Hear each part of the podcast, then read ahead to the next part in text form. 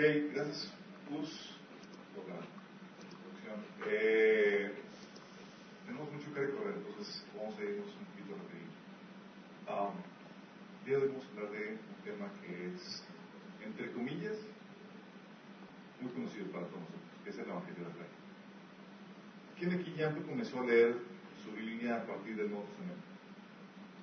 Sí, ya, nos vamos a preguntar. Bueno, ahí vamos, ok, bien. Oye, cuando comiencen a leer su Biblia en el Nuevo van a encontrar que Jesús hace mucha referencia al Evangelio del Rey. El reino para acá, el reino para acá, y el reino para acá y el reino para allá. Y la mayoría de nosotros no sabemos a qué se refiere exactamente con eso. ¿A qué se refiere Jesús con el Evangelio del Rey? Es lo que vamos a ver el día de hoy. Esta sesión va a ser, está dividida en tres partes. El Evangelio del Reino, su pasado, su contexto. Lo vamos a hacer el próximo domingo, su presente. Y lo vamos a hacer su futuro. Tiene tres partes. Necesario que, que comprendas bien esto, porque cuando lees la Biblia, vas a decir, oh, eso se refiere. ¿Sí? Eh, el Evangelio del Reino, ahorita, ¿por qué predicar de esto? Eh, lamentablemente es algo que la iglesia ha perdido de vista. ¿A qué me refiero con que ha perdido de vista? Eh, no sabemos realmente lo que significa. Es una problemática grave. Eh, ¿Por qué? Eh, tiene que ver con el hecho con que nos hemos desligado con las raíces judías del Evangelio. El Evangelio nace en la casa de Israel con todo el contexto judío. Y si tú no entiendes el contexto judío de, del Evangelio, tú vas a estar perdido en cuanto a lo que realmente significa el Evangelio. De hecho, eh, se entendía muy bien en los primeros siglos. Si tú lees la Biblia, cuando ya entiendes el contexto que te voy a dar, tú decir, ah, ahora entiendo todo esto. Pero en los primeros siglos se entendía muy bien, pero fue a partir del segundo siglo, tercer siglo, que empezó a meter su sentimiento antisemita en, eh, la iglesia. A tal punto que, por ejemplo, tenían cristianos eh, que celebraban la Pascua el día 14 de Nisan, era eh, de acuerdo al calendario judío como debe celebrarse. Pero la iglesia, con tal de desligarse completamente del contexto judío, decían es que vamos a cambiar de, de, de fecha. Y ahorita la, fecha en que celebramos la Pascua es nada que ver con la, fecha original de ah, Tan así se empezó a desligar el, mensaje de, del contexto judío en el que nació el Evangelio. Siendo raro, porque Jesús judío, los apóstoles judíos, eh, y todo el contexto donde nace el Evangelio es el, a partir del, del, del, Antiguo Testamento. Y luego aparte tenemos comentarios muy antijudíos por parte de antisemitas, por parte de personajes famosos como Juan Cristóstomo, Crisóstomo, Crisóstomo, gracias. Agustín, Pedro, eh, Pedro, el Venerable, Juan Calvino, incluso Martín eh, Lutero. O sea, tenían sentimientos muy antijudíos. Entonces, cuando tú vienes a Cristo, cuando te conviertes al Señor y te haces en la iglesia, eh, no se te introduce a ese contexto del Evangelio del Reino y más se te enseña a, eh, se te da una imagen o una enseñanza parcial de lo que realmente significa. La verdad es que viene, como les comento, el Evangelio del Reino viene, o el Evangelio nace en un contexto judío y tiene mucho que ver con en su relación con el pueblo de Israel. A tal punto que Jesús, en una plática que tenía con una samaritana, samaritana era una mezcla de judío con gentil, gentiles no judíos. Todos aquí, la mayoría somos gentiles, sí tenemos algunos contextos judíos, eh, especialmente los reyes que tienen eh, ascendencia judía, la mayoría no sabe, pero tenemos ahí algo. Jesús en una plática con una, con una samaritana dice en Juan 14, 4, 22, ustedes los samaritanos saben muy poco acerca de aquel a quien adoran, mientras que nosotros, los judíos, conocemos bien a quien adoramos, porque la salvación viene por medio de los judíos. Toma. Estoy diciendo, ¿sabes qué? Tú como gentil, tú como, si no entiendes el contexto judío, no entiendes la salvación.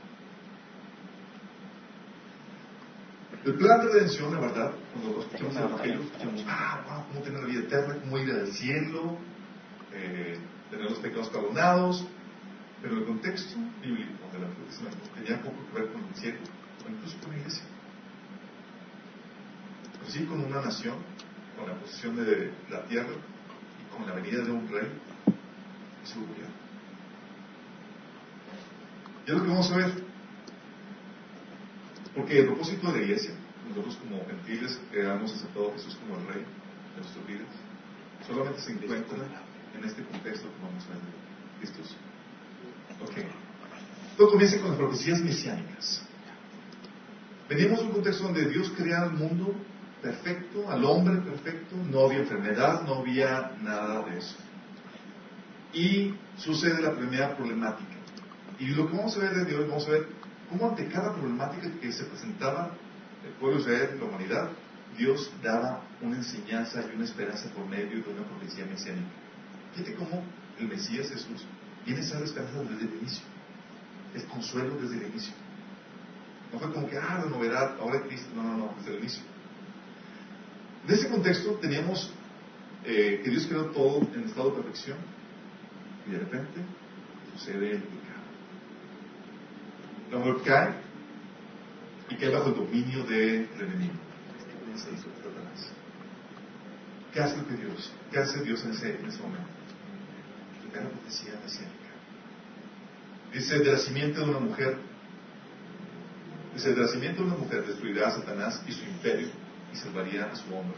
Que vendría el Mesías de una mujer, destruiría a Satanás y su imperio y salvaría al hombre. Dice Génesis 3:15, pondré enemistad entre tú y la mujer, y entre tu simiente y la de ella. Tu simiente te aplastará la cabeza, pero tú te morderás el talón. ¿Sí se dan cuenta? Primera profecía, la esperanza, viene el Mesías, y va a destruir a Satanás y a su imperio. Desde el inicio.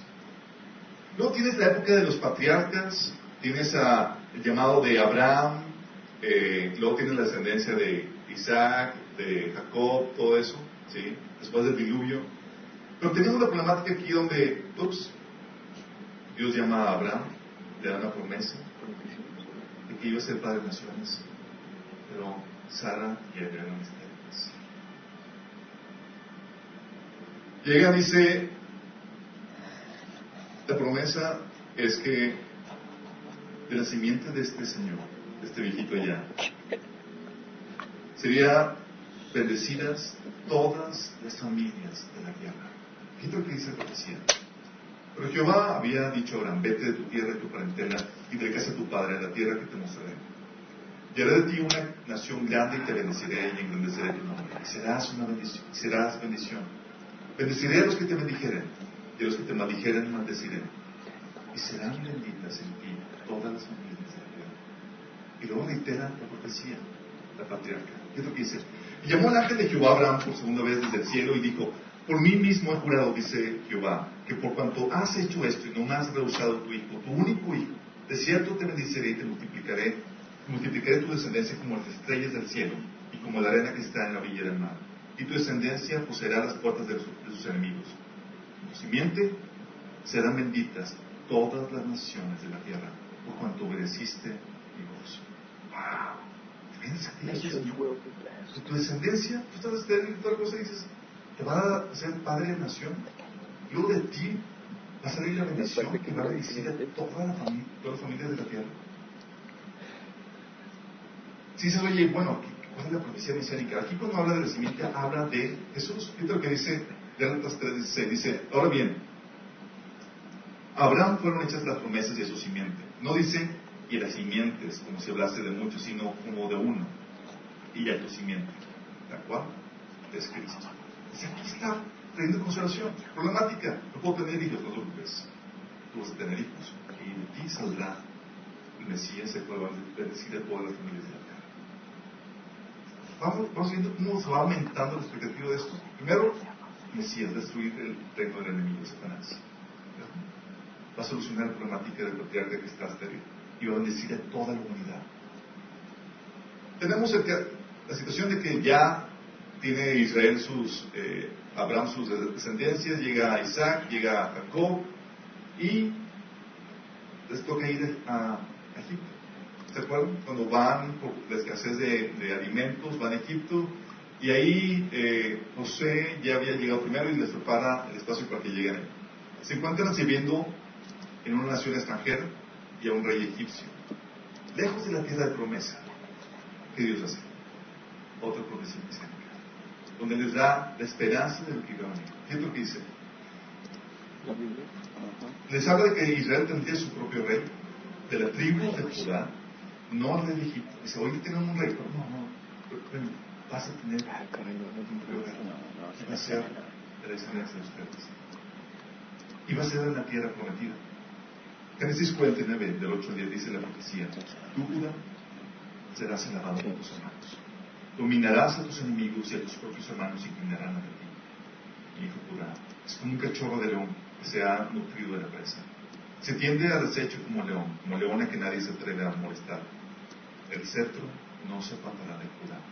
Y entre sus pies el bastón del mando hasta que llegue el verdadero rey, que merece la obediencia de los humanos. Están con un rey sirviendo a una nación extranjera y dice, va a venir y van a servir al rey que va a su propia descendencia. Y todas las naciones van a servirle. Si al final del Éxodo, saben, llega Moisés, está en liberación del de, pueblo de Egipto, y era el único hombre que llegó a ver a Dios, dice la Biblia, cara a cara. Dice el pueblo, dice Dios, ¿sabes qué? Acérquenme al pueblo, voy a hablar con ellos. El pueblo estaba aterrado de ver a Dios manifestándose en la montaña. Dice, no, no, no, no, no, mejor tú hablas, no nos vaya, vayamos a aparecer aquí. Y la intimidad que tenía Moisés con Dios era a punto de que es la única persona que dice que veía a Dios cara a cara. Platicaba como si fuera su mejor amigo. Y él, decía ver las, enseñanzas de, los mandamientos de Dios al pueblo de Israel. Eh, de repente, y al punto donde va a morir. ¿Qué esperanza tiene? ¿Quién más nos va a enseñar de Dios y nos va a hacer entender sus mandamientos? ¿Quién nos va a hablar en nombre de Dios? Siempre progresión Dice, las naciones cuyo territorio vas a poseer consultarán a hechiceros, adivinos, pero a ti, el Señor tu Dios, no te permitió hacer nada de eso. El Señor tu Dios levantará de entre tus hermanos a un profeta, como yo. A él sí lo escucharás. Ese, eso fue lo que, lo que le pediste al Señor tu Dios en Oreb, el día de la asamblea, cuando dijiste, no quiero seguir escuchando al Señor, a la voz del Señor mi Dios, y volver a contemplar este enorme juego que no sé qué. Me dijo el Señor, está bien lo que ellos dicen. Por eso levantaré entre sus hermanos un profeta como tú. Pondré mis palabras de su boca. Y él les dirá todo lo que yo les mando. Si alguien no presta oído a las palabras que el profeta proclame en mi nombre, yo mismo le diré Entonces tenemos, va sellando la, el, el crucigrama de cómo va el enigma resolviéndose. Dice, tienes que va a destruir el reino del, del enemigo Satanás. Tienes que va a ser de la descendencia de, Abraham, que va a bendecir a las naciones. Y tienes que también va a ser un profeta que va a hablar las palabras de Dios, a tal punto que si no lo obedeces, desobedeces a Dios. Literal.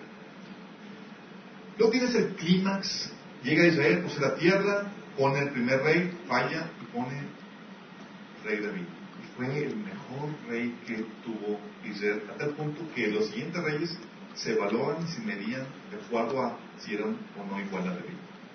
Decían, no, no era como, eh, no era como tenía el corazón de David, o cayó y no seguían los caminos de su padre David. Fue el rey que puso, fue un prototipo del Mesías que iba a venir, tal punto que en su corazón David, que era un adorador, si es que, oye, yo tengo mi, mi castillo, mi palacio, y la casa de Dios no tiene donde acusar el arca de Dios no, tiene lugar. Entonces, voy a hacer algo. Dios se siente tan privilegiado y dice, no, no, yo voy a construir una casa, un linaje que va a permanecer para siempre. Esto es lo que dice la siguiente profecía. Segundo Samuel 7, del 1 al 16, dice, pues bien, dile a mi siervo David, que si dice el Señor Todopoderoso, yo te saqué del redil para que en vez de cuidar a ovejas, gobernaras mi pueblo Israel. Yo he estado contigo por donde quiera que has ido y por ti he aniquilado todos tus enemigos. Ahora voy a hacerte tan famoso como los más grandes de la tierra. También voy a asignar un lugar para mi pueblo Israel, y ahí los plantaré para que puedan vivir sin sobresaltos. Sus malvados enemigos no volverán a humillarlos como lo han hecho desde el principio, desde el día en que nombré gobernantes sobre mi pueblo Israel. Y a ti te daré descanso con tus, eh, de todos tus enemigos. Pero ahora el Señor te hace saber que será Él quien te construye una casa. Cuando tu vida llegue a tu fin y vayas a descansar entre, tus antepasados, yo pondré en el trono a uno de tus propios descendientes y firmaré su reino. Será Él quien construya una casa en mi honor y yo firmaré su trono real para siempre. Si tu casa y tu reino durarán para siempre delante de mí, tu trono quedará establecido para siempre. Y tienes que ese esplendor de, de, David, ese reino, se perdió. Vino David, vino eh, Salomón, lo llevó todavía a una cúspide de, riqueza, de esplendor pero de repente en ese reino empezó a desviarse. Y tienes que el reino eso fue dividido. No solamente fue dividido, sino que estamos teniendo problemas porque los reyes no eran del mismo corazón de David. No buscaban justicia, abusaban. Oye, le gustaba tu terrenito que traías ahí, el rey abusaba y te lo quitaba y te, Había injusticia, había robo. El pueblo, el pueblo de Israel estaba incluso, se había apartado, había dejado de adorar a Dios y se había dividido el reino. Estaba el reino del norte y el reino del sur. Y se peleaban entre ellos. ¿Qué hace Dios en ese momento? Manda una profecía que trae luz a cómo iba a ser el siguiente reino. ¿Qué es lo que dice? Una profecía que habla de que volvería a reunir el reino, restauraría la gloria del reino de David a un nivel todavía mucho mayor. Propicia la palabra de esperanza para ese tiempo completamente. ¿Qué es lo que dice? Pero nos ha nacido un niño y nos ha concedido un hijo. La soberanía reposará sobre sus hombros y se le dará estos nombres. Consejero, admirable, Dios fuerte para el eterno príncipe de paz. Se extenderá su soberanía y su paz no tendrá fin. Gobernará sobre el trono de David y sobre su reino, para establecerlo y sostenerlo con justicia y rectitud desde ahora y para siempre. Esto lo llevará a cabo el celo del Señor Todopoderoso. Wow, se va a sí se va a restaurar. Mira lo que dice, otro pasaje. Dice, del tronco de la familia de David saldrá un brote, sin un retoño nuevo, que dará fruto de la raíz vieja. Y el Espíritu del Señor reposará sobre él, el Espíritu de sabiduría y de entendimiento, el Espíritu de consejo y de poder, el Espíritu de conocimiento y de temor del Señor. Él se deleitará en obedecer al Señor, no juzgará por las apariencias y tomará decisiones basadas en rumores hará justicia a los pobres y tomará decisiones imparciales con los que son explotados. La tierra temblará con la fuerza de su palabra y bastará un soplo de su boca para destruir a los malvados. Dice, llevará la justicia como cinturón y la verdad como ropa interior. En ese día el lobo y el cordero vivirán juntos y el leopardo se echará junto al cabrito. El ternero y el potro estarán seguros junto al león y un niño pequeño los guiará a todos. La vaca pastorará cerca del oso y el cachorro y el ternero se echarán juntos, y el león comerá heno como las vacas. El abejo jugará seguro cerca de la, de la guarida de la cobra. Así es, un pequeño meterá la mano en su nido de víboras mortales y no le pasará nada. En todo mi monte santo no habrá nada que destruya o haga daño, porque así como las aguas llenan el mar, así también la tierra estará llena de, de gente que conocerá al Señor. En ese día el heredero del trono de David será un estandarte de salvación para el mundo entero. Las naciones se reunirán junto a él y la tierra donde vive será un lugar glorioso. En ese día, el Señor extenderá su mano por segunda vez para traer de preso al remanente de su pueblo, que quede de Siria, en los Egipto, del sur, desde las costeras. Levantará bandera en medio de las naciones y reunirá a los estados de Israel. Juntará al pueblo disperso de Judá desde los confines de la tierra. Entonces por fin terminarán los celos entre Israel y Judá y grandes alemanes. Entonces para dar más futuro para el tiempo que están viviendo, no podría dar. Pero te está hablando del, de lo que están esperando por ellos. ¿Te das cuenta de la expectativa cómo va el momento? No solamente dice, ah, vas a al reino del enemigo, no solamente va a ser descendiente de Abraham, no solamente van a ser bendecidas las naciones, está hablando de que van a establecer el reino de David, va a unir a la, división que había en el reino, y va a establecer las condiciones de la naturaleza a como estaba en el origen, antes de la caída. Y es eso que león eh, y, y, la oveja anden juntos y que no los animales ya no dañen, te evoca a lo que fue en, el inicio.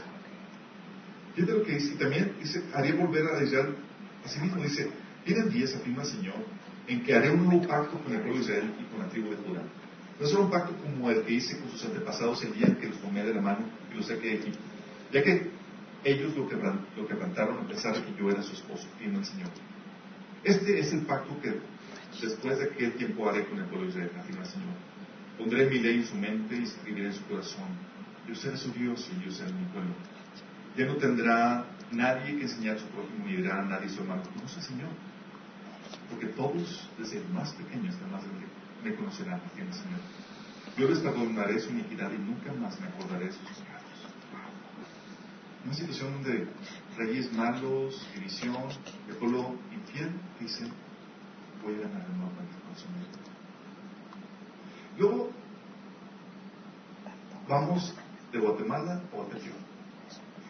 Porque si teníamos reyes infieles, de reyes malos, el pueblo infiel y todo eso, llega un punto donde cae el juicio de Dios. Israel se va en exilio como esclavos, como servidores a otras naciones. Dices, ¿qué onda con eso?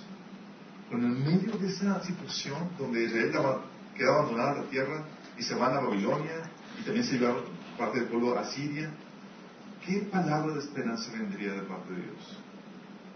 Fíjate la palabra. ¿Vamos bien, chicos, en este recorrido? Por eso estás aprendiendo el tono del Antiguo Testamento. ¿sí? Y la idea es enseñarte la expectativa que tenía el pueblo acerca del Mesías. Porque si no sabes, no vas a entender el material real. ¿Qué es lo que dice? De esa situación de donde Israel había sido destruido, dominado, maltratado por otras naciones, donde ya no gobernaban, sino habían sido humillados, oprimidos y robados, Dios manda esta palabra. ¿Se acuerdan de David? Digo, de Daniel, cuando están en, con Nabucodonosor. Bueno, esto es lo que pasa. Es lo que dice. Nabucodonosor tiene un sueño y uno de los exiliados de, Israel llega y le ayuda a interpretar el sueño. Pon atención en este sueño. ¿sí? En este sueño dice, en su visión, su majestad vio frente a sí una enorme estatua resplandeciente de un hombre. Daba terror verla.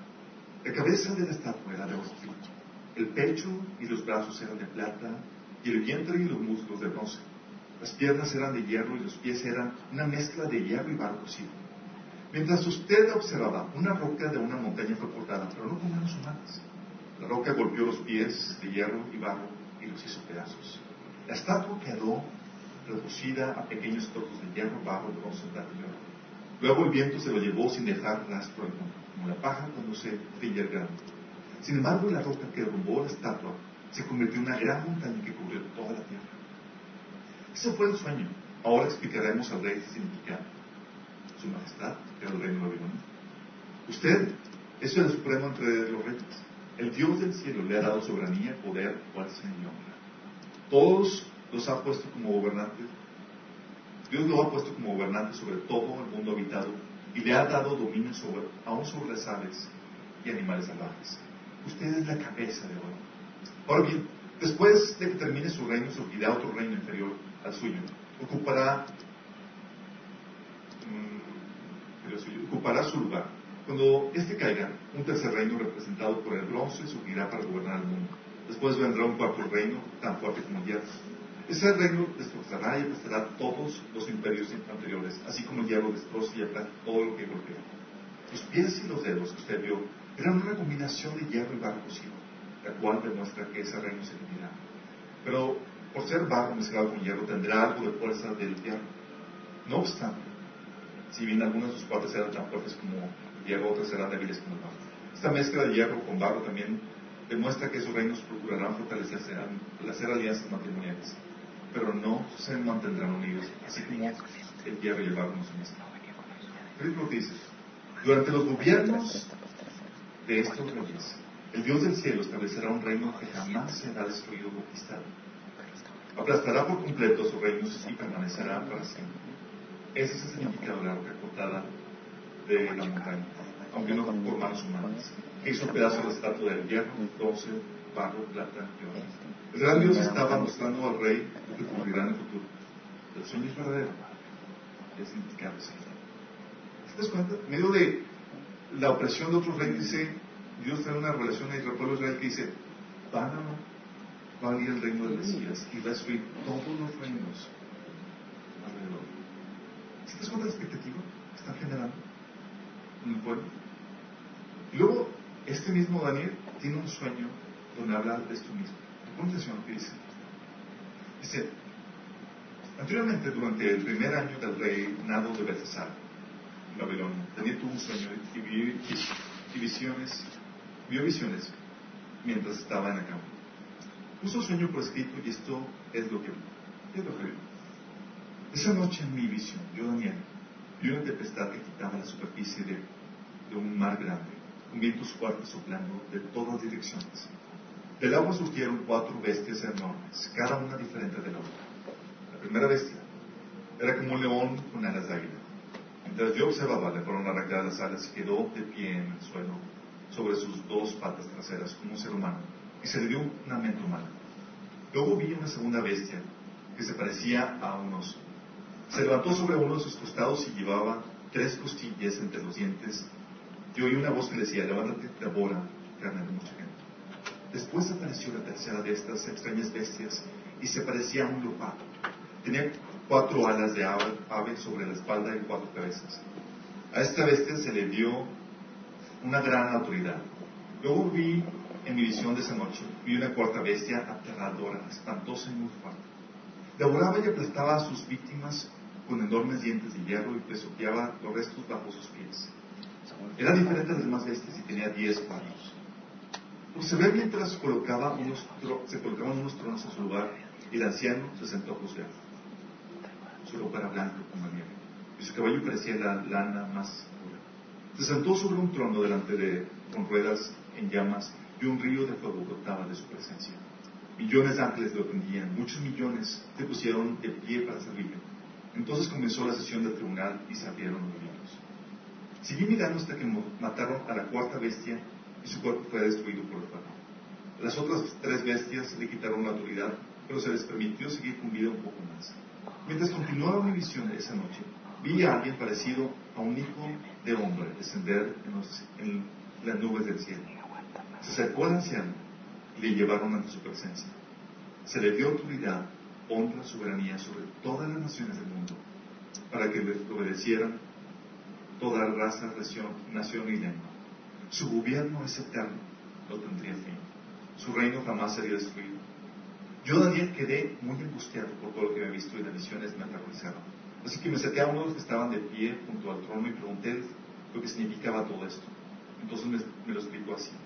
Estas cuatro bestias enormes representan a cuatro reinos que surgirán de la tierra. Al final, el reino será entregado al pueblo santo del Altísimo y los santos gobernarán por siempre y para siempre. ¿Sí se dan cuenta de la expectativa? ¿Ves aquí algún cielo? ¿Ves algo acerca de una iglesia? Se está profetizando un reino que iba a prevalecer sobre todos los demás reinos. Dice, esto se corrobora en Salmo 2, del 6 a 9, dice, pues el Señor declara, he puesto a mi rey elegido ante el trono de Jerusalén, en mi, santo en mi monte santo. El rey proclama el decreto del Señor. El Señor me dijo, tú eres mi hijo, hoy he llegado a ser tu padre. Tan solo pídelo y te daré como herencia de las naciones, toda la tierra como posesión tuya las quebrarás con vaso de hierro y las herirás a pedazos como si fueran ollas de barro. El Señor será rey sobre toda la tierra. En aquel día habrá un solo Señor y únicamente su nombre será adorado. Y habla no solamente de, que va a ser establecer un reino mundial que va a destruir las otras naciones, también habla de que va a restaurar la suerte de Israel, donde va esa prosperidad, esa gloria que tenía, va a ser restaurada. Hay que sí, que por cuánto tiempo tenemos que aceptarla. Pero también habla que en ese reino iba a haber resurrección. ¿Ustedes han leído los pasajes que hablan de la resurrección en el Antiguo Testamento? es lo que dice, comenzando desde Job, que es el libro más antiguo de la Biblia, dice, pero cuanto a mí, sé que mi Redentor vive, y un día por fin estará sobre la tierra. Y después que mi cuerpo se haya descompuesto, todavía en mi cuerpo veré a Dios, yo mismo lo veré. Y si es, lo veré con mis propios ojos. Este pensamiento me llena de asombro. Esto decía Job antes de los patriarcas. ¿Te imaginas? Esto es lo que dice también Salmo 17.5, dice, en cuanto a mí, veré tu rostro en justicia. Estaré satisfecho cuando despierta tu semejanza. Este pensamiento llena de asombro. David sabía que iba a, despertar de nuevo cuenta después de la muerte. Fíjate lo que dice de Daniel. Pon atención. Daniel es el último, es uno de los libros finales. Después de mucha revelación, mucho conocimiento, de lo que dice el Señor. Dice, se levantarán muchos de los que están muertos y enterrados, algunos para vida eterna y otros para vergüenza y deshonra eterna. Los sabios resplandecerán tan brillantes como el cielo, y quienes conducen a muchos a justicia brillarán como estrellas para siempre. En cuanto a ti, Daniel, sigue tu camino hasta el final, descansarás. Entonces, al final de los días, te levantarás para recibir la herencia que ha sido guardada para ti. Si te das cuenta, está hablando que en ese reino iban a resucitar personas. ¿Te das cuenta del concepto? Hay otro pasaje donde también habla de que la muerte iba a ser eliminada. Isaías 25, 6 9 dice, en Jerusalén el Señor de los ejércitos celestiales prepara un banquete maravilloso para toda gente del mundo. Sea, un banquete delicioso con vino añejo, carne de primera calidad. Allí quitará la nube de tristeza, la sombra de muerte que cubre la tierra. Él devorará a la muerte para siempre.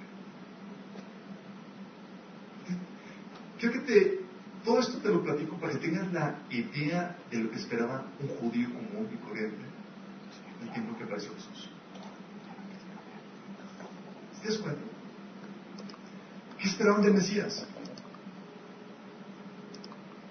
Esperaban que prestaría el poder y el imperio de Satanás, que sería un profeta que daría las mismas palabras de Dios, sería un rey descendiente de Judá, pero también un sacerdote, gobernaría sobre el trono de David, volvería el corazón de Israel de vuelta a Dios. Derrocaría los gobiernos de este mundo y gobernaría sobre toda la tierra, estableciendo una monarquía teocrática donde solamente Dios sería adorado. Restauraría el esplendor y la, justicia y la prosperidad de Israel y resucitaría a los justos para que participen de nueva cuenta en ese reino. ¿Es un Y en eso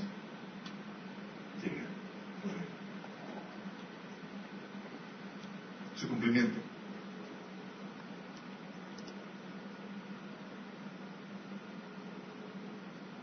Si tienen ya la expectativa de cómo estaban los judíos esperando? Ellos no esperaban ir al cielo, ellos esperaban que el rey viniera y redimiera a Israel. Fíjate el contexto. ¿Estaba Israel en qué situación? Oprimida.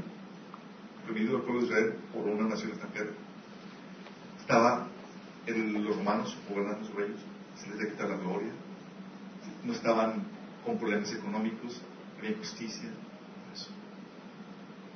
Esperaban con ansias al Mesías. Se cumple. Llega el ángel de Gabriel y se parece con María. Y dice, los seis meses Dios envió al ángel Gabriel a Nazaret, pueblo de Galilea, a visitar a una joven virgen comprometida para casarse con un hombre que se llamaba José, descendiente de David. La virgen se llamaba María.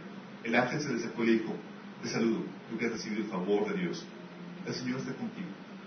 Aún esas palabras, María se perturbó y se preguntaba qué podría significar este saludo. No tengas miedo, María. Dios te concedió su favor, el ángel. Quedarás encinta y darás a luz un hijo y le pondrás por nombre Jesús. Y él será un gran hombre y lo llamarán hijo del Altísimo. El Señor Dios el Señor le dará el trono de su padre David y reinará sobre el pueblo de para siempre. Reinado tendrá fin. ¿Qué profecía ves que cumplida? La del inicio. Iba a ser una mujer, simiente de una mujer, no de hombre. María dice, ¿cómo puede ser esto? Le preguntó María del Ángel. Pues virgen. Por eso, María. Porque tiene que ser solamente la simiente de una mujer, no de un hombre. Mesías. y María quedó embarazada sin que hombre interviniera. Cumplimos así el que vimos al inicio. Y el ángel también aquí promete que, que Jesús efectivamente ocuparía el trono de David. Lo que dice, él será el gobernante y lo llamarán hijo del Altísimo, Dios Señor, le dará el trono de su padre David. Y reinará sobre el pueblo de Jacob para siempre y su reinado no tendrá fin. ¿Sigamos viendo? Dices, oye, bueno, pues el ángel, pero ahorita está no, Jesús no vemos que está reinando tal cual. Si quieres corroborar, también tienes el caso de los Reyes Magos. ¿Te acuerdas de los Reyes Magos? ¿Quién aquí? No, no son, no son los nombres. Ellos no mencionan los nombres, si no saben ni siquiera cuántos eran, pero sabíamos que eran varios, en plural. Pero esos reyes, estos reyes magos, reconocieron la venida del Mesías, del rey. ¿Qué es lo que dice? Cuando Jesús nació en Belén de Judea, en días del rey Herodes, vinieron del oriente a Jerusalén unos magos diciendo, ¿dónde está el rey de los judíos que ha nacido? ¿De quién? De los judíos, que ya nació. Porque su estrella hemos visto en el oriente y venimos a adorarle. Oyendo esto, el rey Herodes se tocó y toda Jerusalén con él. Y convocados todos los principales sacerdotes y los escribas del pueblo, le preguntó, les preguntó dónde había de nacer el Cristo. Y ellos le dijeron, en Belén de Judea, porque así está escrito por el profeta. Y tú, Belén, de la tierra de Judá, no eres la más pequeña entre los príncipes de Judá, porque de ti saldrá el guiador, quien representará a mi pueblo Israel.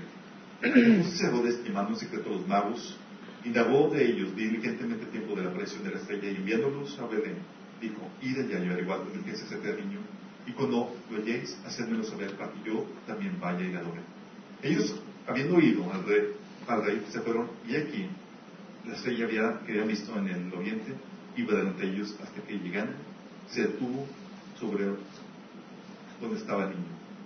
Y al ver la estrella se regocijaron muy grande gozo. Y al entrar en la casa vieron al niño con su madre María y postrándose lo adoraron. Abrieron sus tesoros, le ofrecieron presentes, oro, incienso y mirra. ¿Sabes quiénes son estos reyes magos? Son reyes magos se dice que eran el equipo de los magos que, con los que Daniel trabajaba y que este tesoro era el tesoro que Daniel había guardado para el Mesías que iba a venir, con toda la revolución que tenía nació el Mesías que iba a traer todo eso que estaban esperando por Israel. ¿No estarías emocionado? Luego parte de Simeón, ¿se acuerdan de Simeón? ¿Quién era Simeón? El del templo, exactamente.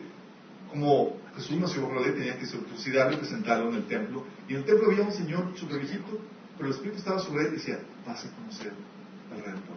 Esto es lo que dice. En ese tiempo había que conocer un hombre llamado Simeón era justo y devoto. Y esperaba con anhelo que llegara el Mesías y rescatara a Israel. El Espíritu Santo estaba sobre él y le había revelado que no moriría antes, que, antes sin antes ver al Mesías ese mundo. Ese día el Espíritu lo guió al templo, de manera que cuando María y José llegaron para presentar al bebé Jesús, el bebé Jesús ante el Señor, como si quiera Simeón estaba ahí. Tomó al niño en sus brazos y alabó a Dios diciendo, Señor soberano, Permite ahora que tu siervo muera en paz como prometiste. He visto tu salvación, lo que preparaste para toda la gente. Él es una luz para revelar a Dios a las naciones. Y es la gloria de tu pueblo Señor.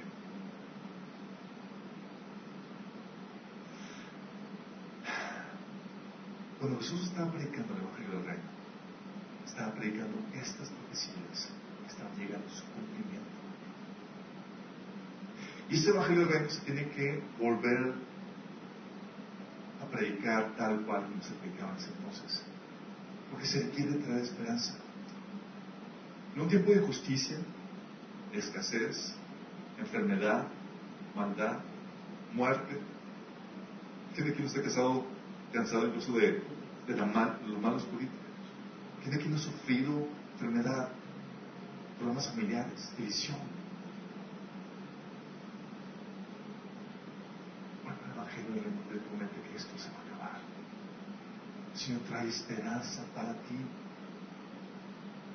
El mensaje del Evangelio del Reino es una buena noticia porque permite terminar, promete que va a terminarse todo eso. Y te dice cómo puedes entrar en él. Y eso es lo que Jesús vino a hacer. Hacer la buena nueva. ¡Ey!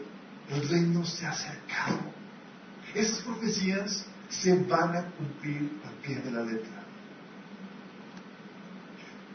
Jesús cumplió más de 300 profecías en la primera venida. Al pie de la letra. Hay un montón. Están pendientes de cumplirse. Y se van a cumplir una. Tiene que ver con eso, con la buena noticia. El Señor va a terminar esta época de, problemáticas que estamos viviendo. Hoy que no encuentro trabajo, oye que estoy batallando aquí, oye que me cortaron, que mi familia está divorciándose, etcétera, etcétera, etcétera. Dios va a terminar con eso. Y la buena noticia es que el Señor dice, ¿cómo puedes entrar? Y puedes entrar arrepintiéndote y aceptando a Jesús como el Rey y Mesías de tu vida. En este, cuando Jesús comienza a predicar, enseña, eh, se va a establecer el reino, el reino se acerca. Arrepiéntanse, crean en el Evangelio. Vamos a ver en la siguiente qué pasa, por qué no se ha establecido ahorita, por qué no comenzó el reino como ellos querían. Pero ahorita el llamado que el Señor te hace es, no pierdas esperanza. Esta fase que estás viviendo en tu vida va a terminar, pero mejor está a avanzar. ¿Qué situaciones de dificultad, escasez? Esto era lo que mantenía a los cristianos esperanzados y sufriendo la persecución que vivían y todas estas situaciones. De hecho, dice Pablo, está establecido que para entrar al reino padezcamos muchas tribulaciones. Ellos veían esto. Decían, wow, voy a entrar. Voy a recibir gloria, honra, inmortalidad. Voy a reinar con Señor. Vale la pena dar todo eso. ¿Y Señor dice eso? ¿Estás dispuesto a entrar al reino? Señor dice, este mensaje trae esperanza, pero también trae condenación a los que no creen. Jesús se acuerda cuando dijo, de tal manera amó Dios que ha dado su Hijo, para que todo aquel que en él cree no se pierda, tenga vida eterna. Dice, y esto Dios no mandó a su Hijo para condenar al mundo, sino para que el mundo sea salvo por él. Pero el que no cree, ya es condenado. El Señor dice, ¿sabes qué? En este reino se va a establecer sobre toda la tierra. Va a gobernar los suyos, lo que se presentaron como reino. Si tú no haces un cambio de reino ahorita, no vas a entrar. El Señor te hace ese llamado. Pero no hay llamados para eso. Si tú no has aceptado a Jesús como tu rey, ¿eso qué implica? Empezar a obedecer lo que Él te dice. Si realmente es Jesús tu rey, no vas a demostrar buscando y obedeciendo las reglas que puso en su constitución de su reino su palabra. Y Señor te concede ahorita amnistía, que es perdón de pecados, para que puedas entrar. Si quieres hacerlo, ese es el llamado para ti, donde puedes venir al Rey y reconocerlo como Rey. Los reyes magos vinieron, se postraron y lo reconocieron como Rey. Eso implica que ya no eres tú el Rey de tu vida, que ya no vas a hacer lo que tú quieras, que ya no vas a seguir tus caminos, sino vas a buscar seguir tus caminos. Pero la esperanza que tienes la gloria viene vale la pena. Si es tu decisión, invito que hagas esta oración. Digas, Señor Jesús, gracias por la esperanza que nos das. El día de hoy estoy dispuesto a arrepentirme de mis pecados. Yo me arrepiento. Te pido que me perdones, que me salves. Yo creo que moriste por mí en la cruz y que resucitaste. Dame el Espíritu Santo y entra en tu reino.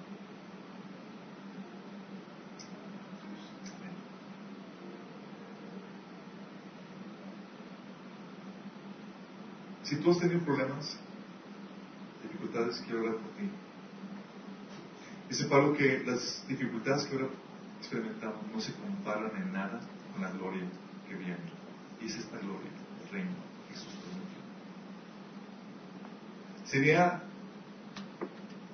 muy malo si sufrieras ahorita y por no recibir la consolación de Dios o no hacer lo que el Señor te pide, sufrir después. Pero si tú ya perteneces a Cristo, tienes esta esperanza de que ahorita puedes sufrir con propósito y con esperanza. ¿Va a haber dificultades? Sí va a haber dificultades. Jesús te prometió que en este mundo tendrías aflicción, porque todavía no está manifestado sobre él. Pero puedes poner las cosas, la mira en las cosas del reino, las cosas del cielo. Porque esa esperanza te ayuda a mantenerte firme en situaciones difíciles. ¿Qué te motiva a santificarte? ¿Qué te motiva a persistir en medio de dificultades?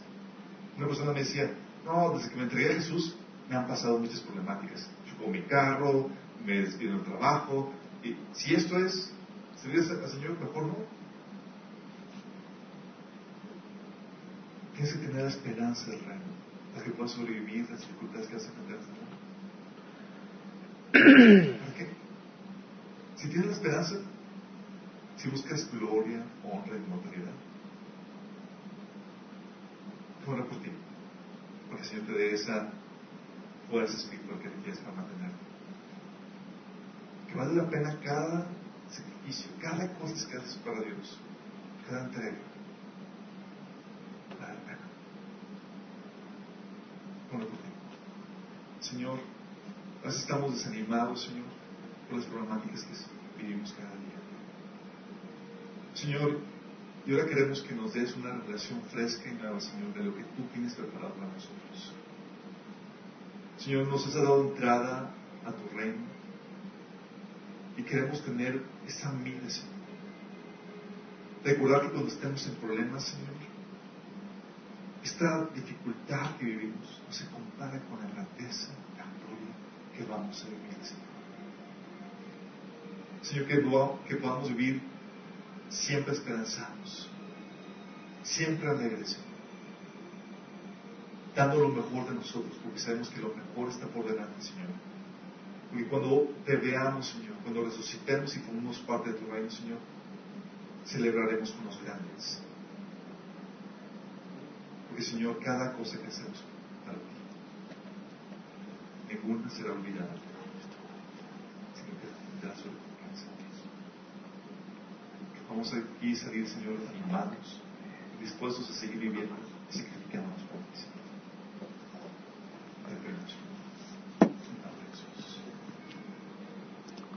Próximo también vamos a ver qué pasó, por qué nos estableció ahorita el reino. Hemos despedido, chicos. Vamos.